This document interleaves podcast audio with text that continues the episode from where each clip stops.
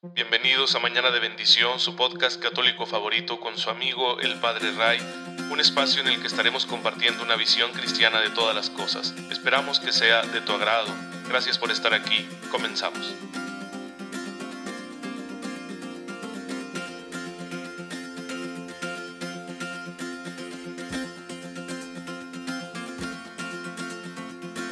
Muy feliz viernes, queridos hermanos. Soy su amigo el Padre Ray. Bienvenidos a su podcast católico favorito, Mañana de Bendición. Les envío un fuerte abrazo y un cordial saludo. Y bueno, pues es viernes de cuaresma y es viernes penitencial, así que hay que hacer hoy sacrificios al Señor, porque nos viene bien, le viene bien al alma mostrarle a Dios que solo le pertenecemos a Él, que Él tiene la palabra definitiva sobre nosotros. Y lo hacemos como con un entrenamiento espiritual. Y es ahí donde tienen sentido las penitencias que practicamos. Que recordemos que el Señor nos enseñó la manera de practicarlas bien, de manera que, que sean agradables para Dios Padre, y deben ser como en la intimidad, sin presunción, no para que se me note, no para que la gente piense que qué bueno soy, no, qué buen cristiano, qué sacrificado, qué abnegado, sino al contrario, que nadie sepa que me está pasando esto, ¿no? Que estoy viviendo en penitencia. Por ejemplo, la penitencia los viernes de cuaresma, la abstinencia de carne. Hay que hacer hoy una comida sencilla, un poquito más pobre, de manera que nosotros podamos ofrecerle al Señor este sacrificio de decir, renuncio a algo que es ciertamente placentero, comer rico, pero también ofrezco lo que logro ahorrar con una comida así más sencilla y por lo tanto más barata, pues como una limosna, ¿no? Para los necesitados. Sería como que la forma más plena de practicar esta penitencia. Y además es un día que se puede ayunar, no lo manda la iglesia, pero podemos ayunar, tiene sentido, porque todos los viernes recordamos la pasión de nuestro Señor, todos los viernes del año. Y si tú estás en condiciones, puedes ayunar. La abstinencia que nos pide la iglesia obliga desde los 14 años hasta el final, ¿sí?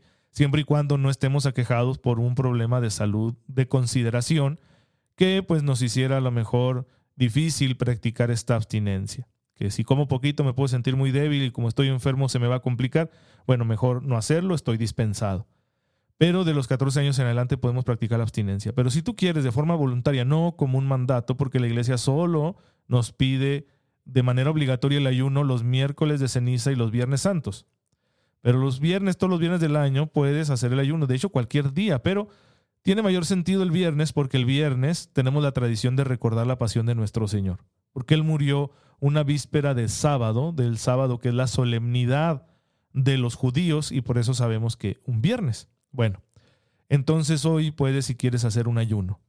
Comer poquito, limitarte, renunciar quizá algunas de las tres comidas según tu estado de salud. Si tú estás fuerte y sano y no tienes una gran actividad el día de hoy, vas a estar a lo mejor tranquilo, haciendo eh, trabajo en casa o, no sales, bueno, pues adelante, ofrécelo al Señor con mucho amor, por las almas que más lo necesitan, por la conversión de los pecadores, por el fin de la pandemia, por lo que tú quieras, con la intención que tú quieras, pero sobre todo con pureza de corazón, diciendo, Señor, esto es, no es para que yo presuma, es por ti, es porque te quiero y porque yo vivo principalmente de ti, por eso hoy puedo renunciar a la comida que llevo a mi estómago y de esa manera sé que también me servirá para refrenar mis pasiones, mis pasiones que cuando se salen de control me llevan al pecado y yo hoy las estoy domando, ¿sí? las estoy dominando con este ayuno. Así que eso sería un ayuno puro, agradable al Señor. Claro, siempre y cuando yo esté viviendo los mandamientos, siempre y cuando yo esté tratando a los demás con caridad. Si eso no se está haciendo, el ayuno va a carecer de sentido. Así que, pues vive los mandamientos, trata bien a tus hermanos y entonces haz todas las penitencias que quieras, todas las que tu cuerpo te permita. Pero no hagas penitencias corporales si no has conseguido lo primero. Una vida de oración así profunda, seria, constante, la caridad al prójimo todos los días y el cumplimiento fiel y amoroso de los mandamientos, que son como la base de la conducta moral cristiana. Y bueno, hermanos, pues de esa forma nos preparamos también cuando hacemos penitencia, cuando practicamos mortificaciones voluntarias. Nos preparamos por si el Señor permite alguna prueba grande en nuestras vidas. Si el Señor permite una enfermedad, un problema así serio, una crisis económica, un accidente en ti o en tus seres queridos, esto supone una prueba enorme para cualquier ser humano. Pero el que hace penitencia, el que se mortifica, el que es dueño de sí mismo, está más preparado para cuando lleguen esos momentos.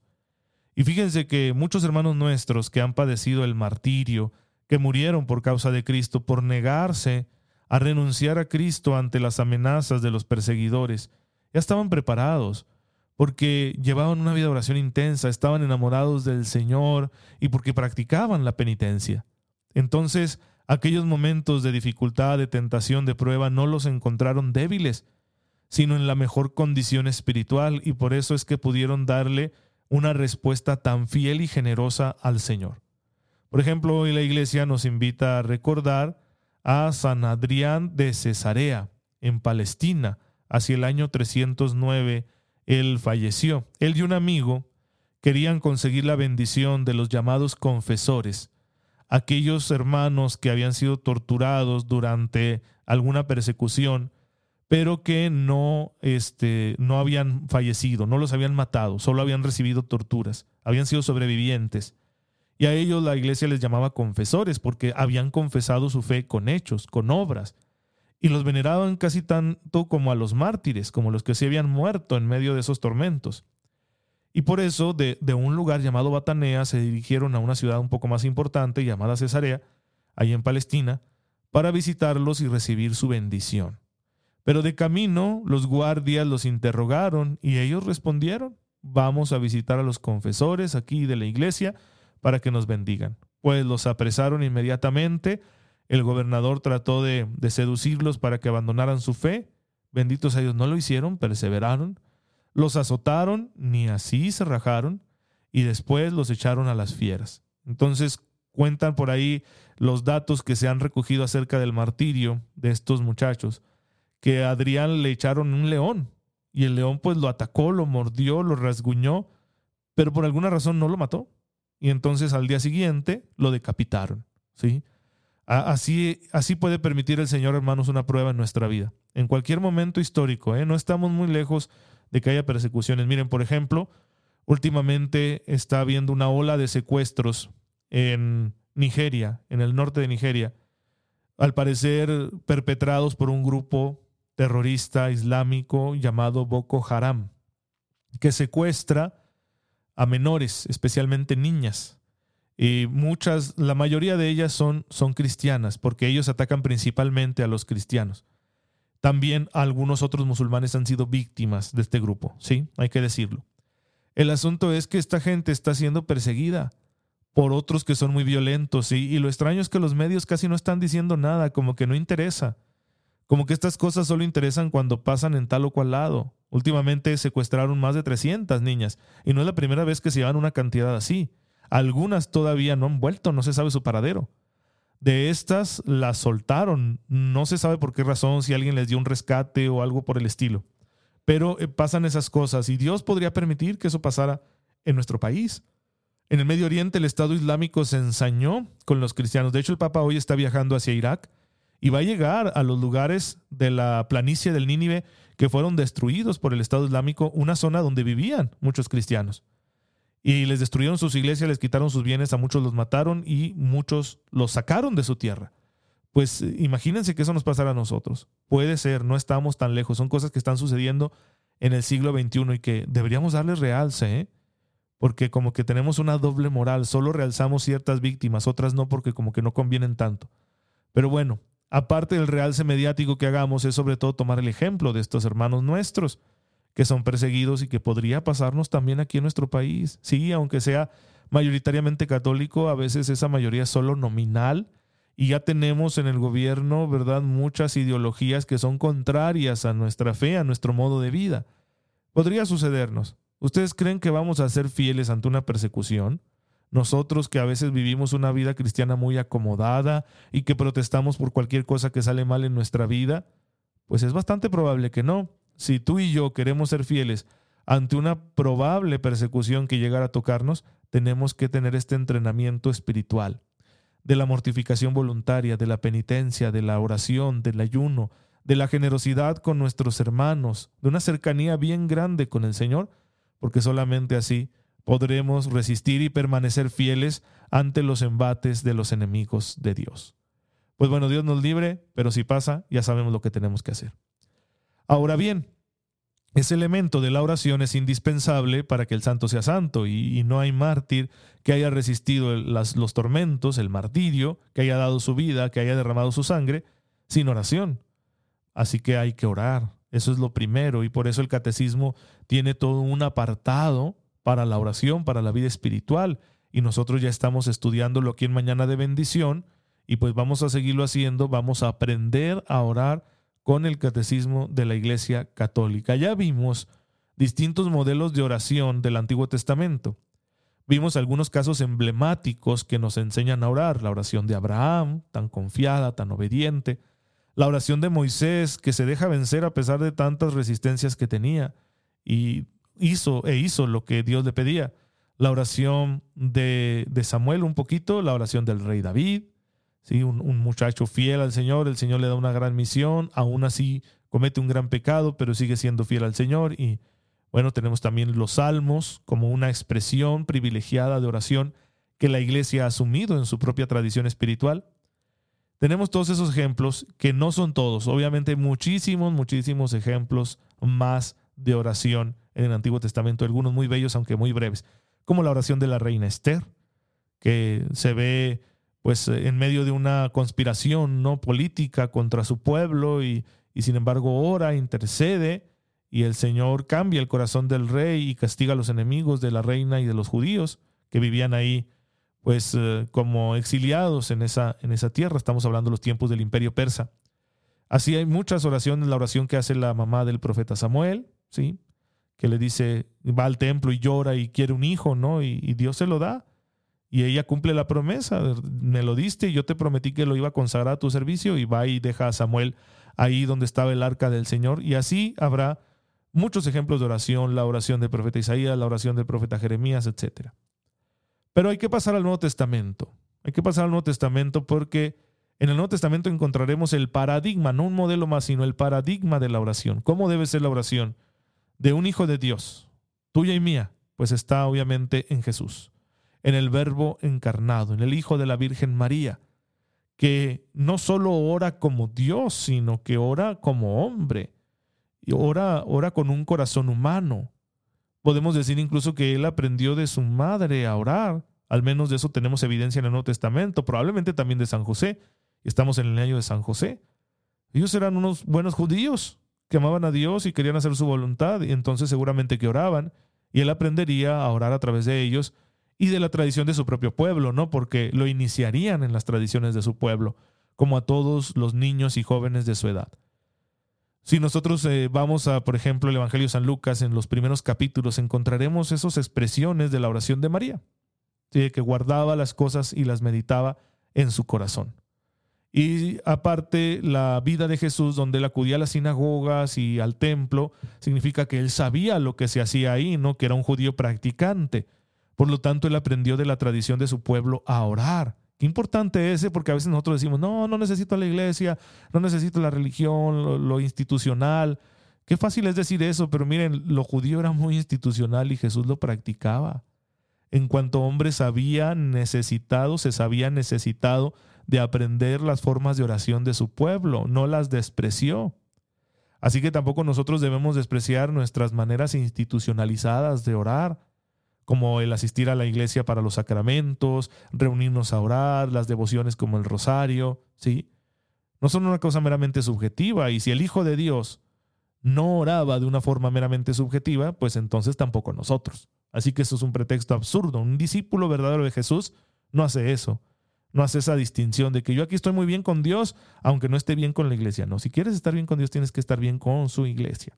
Pero bueno, él tiene una conciencia, que ya aparece en el capítulo 2 del Evangelio de San Lucas, desde niño, desde adolescente, de estar en las cosas de su Padre. Es decir, está madurando como hombre y se está siendo consciente de su propia identidad, una identidad que depende por completo de la relación con su Padre, con su Padre Dios. Y es donde ahí su oración se vuelve un modelo de oración para todos los hombres, una oración filial. Dios esperaba, sí, que llegar a este momento para que todos nosotros aprendiéramos a orar de verdad. Jesús va a mostrarnos cómo se tiene esta vida de oración, cómo se tiene esta comunión con Dios, como la comunión que hay entre un hijo con su padre, entre un hijo que ama a su padre, que lo ama, que lo quiere y que le tiene confianza porque lo conoce. Pues bien, esa dimensión es la primera en aparecer y claro que la oración también tendrá luego otra dimensión un poquito más horizontal, es decir, se ora también a favor de los hombres. Jesús orará por nosotros y nosotros también deberemos aprender a orar por los demás, a interceder. Una dimensión que ya se encuentra en el Antiguo Testamento, máxime ahora que estamos en el Nuevo Testamento en la plenitud de los tiempos, Jesús va a interceder por toda la humanidad y también nosotros nos volveremos intercesores. Pues bien, ahora en, el, en la vida de oración de Jesús actúa el Espíritu Santo. El Espíritu Santo es el maestro de oración. Y aunque Jesús es Dios, es la segunda persona de la Santísima Trinidad, diríamos, ¿por qué necesita la ayuda del Espíritu Santo? No, en cuanto a Dios no. Pero en cuanto a hombre sí. Y así también nos da otro testimonio, que tenemos necesidad de la acción del Espíritu en nosotros. La oración no es un mero esfuerzo humano.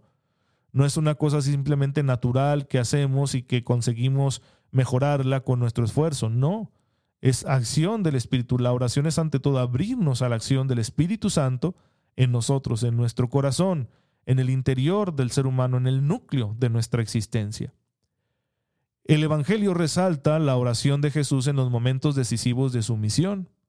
Por ejemplo, antes del bautismo, antes de la transfiguración, antes de la pasión. En todos esos momentos decisivos Jesús está orando. También cuando elige a sus apóstoles, antes de elegirlos y llamarlos, está en oración antes de que Pedro lo confiese como el Mesías de Dios, el Hijo de Dios vivo, ¿sí?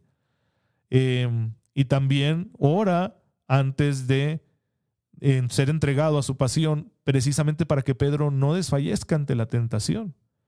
Entonces tenemos un Jesús que busca orar muchas veces y, y recoge en otros pasajes, los evangelios, que Jesús se iba a orar, iba a solas y se estaba a veces toda la noche en oración, hablando con su Padre porque sabía que necesitaba de este diálogo, que necesitaba de la presencia de su Padre para poder adquirir la fuerza necesaria que le permite al ser humano, que le permitía en este caso la humanidad santísima de Jesús, a Jesús como hombre, poder cumplir con su misión, que no era cualquier misión, sino la misión de salvar a toda la humanidad. ¿Y, y de qué modo? Porque nos ha salvado con su sacrificio en la cruz, con su pasión, muerte y resurrección, que no fue una cosa fácil, una prueba muy dura para nuestro Señor. Y sin embargo, orando, consiguió la fuerza para hacer la voluntad de Dios y ofrecerse por nosotros y, de esa manera alcanzarle la salvación a toda la humanidad, a la humanidad entera. Por eso la vida de oración de Jesús va a ser un modelo para nosotros, porque también nosotros participamos de esta misión. También nosotros tenemos que ofrecernos y colaborar con la salvación y entregarle a Dios nuestra vida y habrá cruces y pruebas en nuestra existencia. Entonces todo, todo, todo lo que nos pase en nuestra vida, lo bueno y lo malo, tendremos que vivirlo en oración, como Jesús. Ahora, nuestra oración debe ser comunión con Cristo en primer lugar. Es decir, yo oro a través de Él, oro con Él, desde Él.